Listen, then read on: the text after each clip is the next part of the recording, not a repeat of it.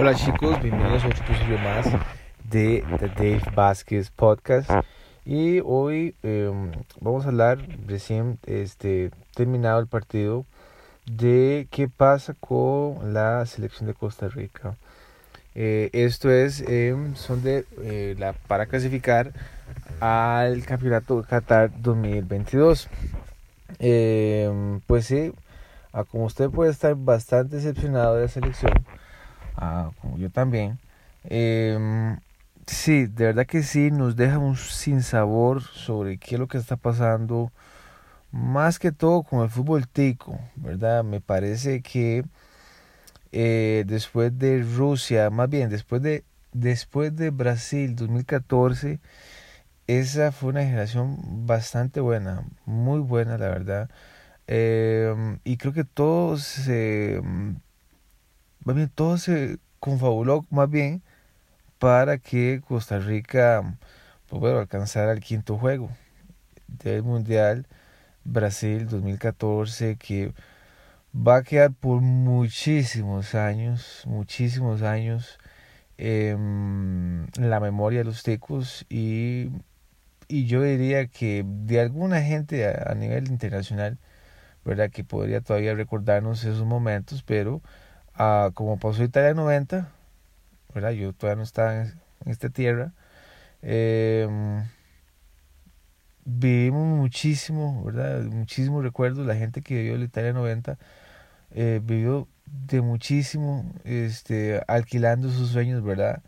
Eh, pasó, pasó el 94, eh, Estados Unidos 94, nos fuimos a, 94, eh, llegó Francia, nos llegamos a Francia en 98, eh, 2002, Mundial Corea-Japón 2002, bastante bueno para Costa Rica. No clasificamos por goles. Em, yo diría que fue una, una generación bastante buena, mm, muy buena la verdad.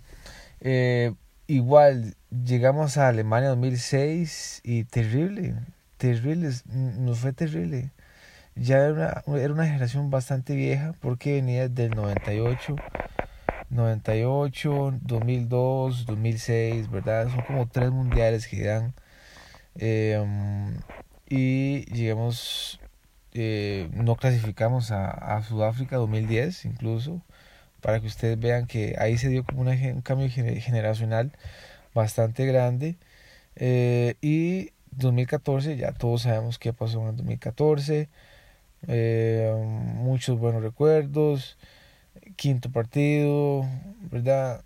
Y así es como en un país como Costa Rica debería ir a todos los mundiales a competir, a por lo menos a pelear el cuarto partido, pero no sé, siento yo que siento yo que mm, ya no sé, eh, clasificamos a un mundial y hacemos un papel desastroso siempre, ¿verdad? Últimos lugares, con menos 6 goles de diferencia. Entonces mm, he llegado a pensar que para qué ir otra vez a otro mundial si después quedamos en la misma situación, ¿verdad? Hasta vergüenza nos da. Vergüenza. Rusia 2018, un desastre. Totalmente un desastre de mundial. Dos partidos perdidos, uno empatado. No sé. No sé. ¿Verdad? No sé qué pueden eh, pensar ustedes, pero yo sí siento una molestia y uno podría pensar, bueno, es que el fútbol de Costa Rica es bueno, el tico, podemos exportar jugadores muy buenos. Y yo siento que Costa Rica podría tener un fútbol bastante bueno, competir con México, poder llegar a competir con México, pero cuando nos enfrentamos a equipos como Honduras, eh, nos va bastante mal. Eh, Panamá, vean, conozco lo que nos pasó recientemente contra Panamá, un empate. Y esta generación creo que apenas se viene acoplando, se viene acoplando, si no clasificamos para el Mundial 2002, 2022, perdón. Eh, siento yo que tal vez para el 2026, que es en Estados Unidos, nos va a ir un poquito mejor. Nos va a ir un poquito mejor. Eh, pero para el 2022 sí siento que nos va a faltar muchísimo viene una camada de jugadores ya bastante vieja, 2014, 2018, 2022, vea, que, que les dije que puede ser que una generación de tres mundiales. Y ya los jugadores que tenemos son jugadores muy viejos ya. Cuando yo me refiero viejos es que son 30, 31 años, 29, 30, 31 y no tenemos un Ansu, un Ansu Fati, no tenemos eh, un Heidegger, eh, no tenemos un Neymar, incluso que ya Neymar es un jugador viejo, eh, no tenemos un Mbappé, ¿verdad? Lo que nos queda es muchachos como Randall Jimmy Marín, Manfred Ugalde,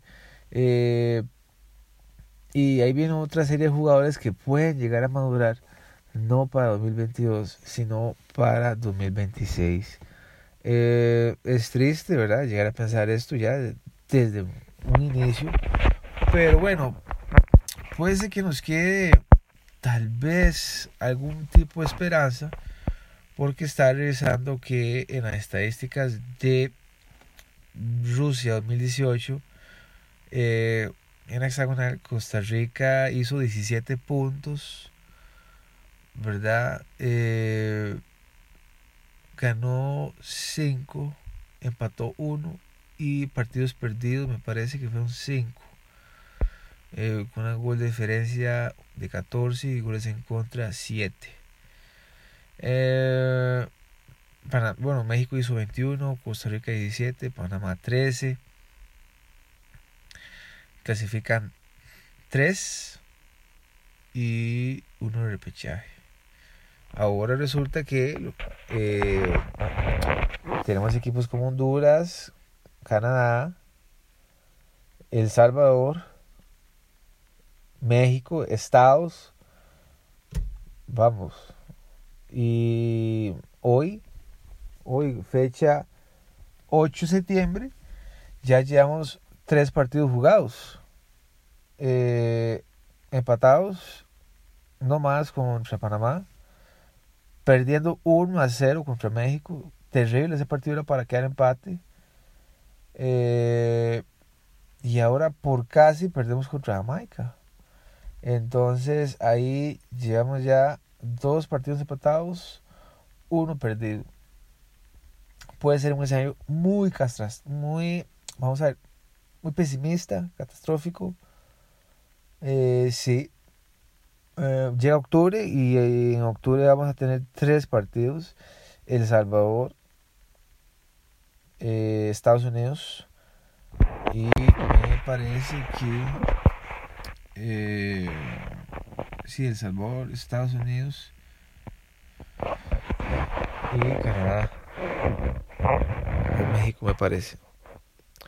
Pero sí, definitivamente por lo menos hay que ganar dos partidos y empatar o empatar uno, ¿verdad? Porque ahora perdiendo con México, este vamos a tener que ir a ganar o a Honduras o a El Salvador o a Canadá o a Estados Unidos de visitante.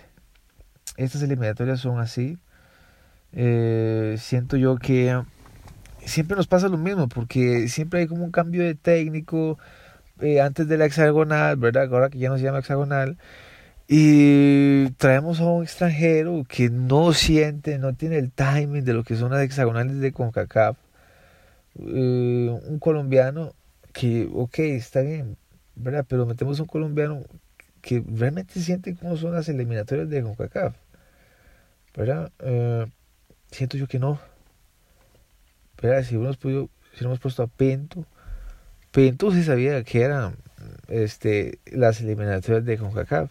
Y yo sé que hay muchos criterios divididos en la gente que no quería Pinto y la gente que sí quería Pinto. Y bueno, eso es hablar por años, por años de años, igual que ahora Vilutinovich. Eh, bueno, o sea, por años. Yo siento yo que, vea que estamos 2021 y todavía seguimos hablando de Jorge Luis Pinto. Y pues bueno, tiene todo el derecho. Es, es, una persona que nos llevó un quinto partido, aún así pasando Italia 90, ¿verdad? Eh, tiene, tiene todo el privilegio, tiene todo el derecho de seguir hablando todavía de él. Y eh, sí, sería una lástima si Costa Rica no llegara a clasificarse, pero también sería un balde de agua fría porque eh, se tendría que mejorar muchísimas cosas, eh, más tiempo, eso sí, sería un golpe económico muy grande para todo el fútbol nacional, porque es una práctica que no entra, ¿verdad? No entra y aquí hay mucha necesidad en muchísimos equipos, ¿verdad? Eh, no es un fútbol competitivo. ¿Cómo puede ser posible que se juegue un partido a las 3 de la tarde porque no hay luz en la noche por un estadio?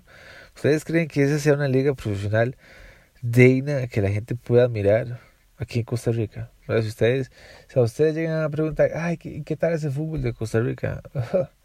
Madre mía, ¿verdad?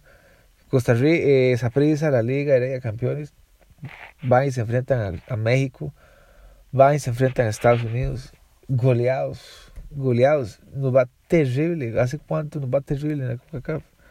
Y todo eso se ve reflejado en la selección. Eh, y sí, me parece que aún hay chance, aún hay chance. Este, son muchos equipos, los que estamos ahorita son muchos partidos. Y pues bueno, creo que son ocho, ocho equipos, sí, ocho o nueve me parece, para esta hexagonal, entre comillas, para Qatar 2022. Sí, porque son, van a ser más equipos este, para este mundial. Y pues bueno, esos son mis comentarios. Eh, por favor, escríbanme al correo que les voy a dejar en este episodio. Si están de desacuerdo conmigo o en alguna plataforma donde lo vean, por favor escríbanme y quiero escuchar sus opiniones para, para ver qué pasa, para, o que ustedes me pregunten también y yo con mucho gusto les voy a responder.